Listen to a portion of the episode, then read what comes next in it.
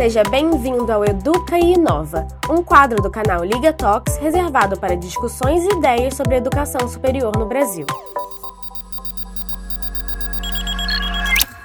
Olá, eu sou a Daiane e hoje o nosso bate-papo vai ser sobre a transformação digital ou a importância da transformação digital nas IES no nosso Brasil.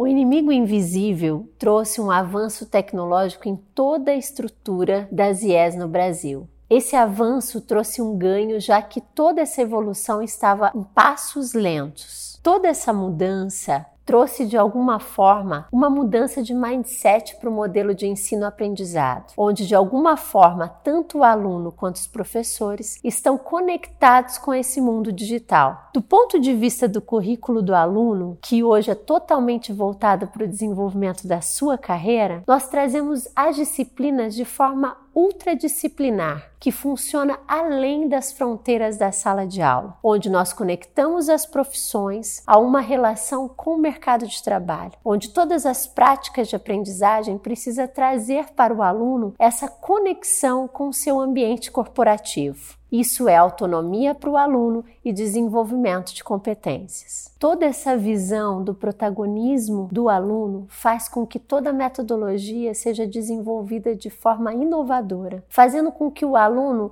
viva ambientes reais através de objetos como simulações realísticas, como ambientes virtuais, todo o processo focado numa cultura maker, que traz para o aluno uma experiência colaborativa, um pensamento crítico, criatividade e flexibilidade. Todo esse processo de transformação também fez com que as IES pudessem olhar e revisitar as suas estratégias de negócio. Sim, porque hoje, para que todo o processo de inovação aconteça, as IES precisam olhar as suas estratégias de negócio, a sua capacidade de expansão da sua marca, como que todos os processos tecnológicos podem contribuir para a melhor usabilidade e experiência dos teus alunos, que passam a ter também um olhar de cliente. Isso ocorre porque dentro de um processo de evolução, a gente também precisa garantir que nesse protagonismo do aluno, todo o processo aconteça a partir de uma sustentabilidade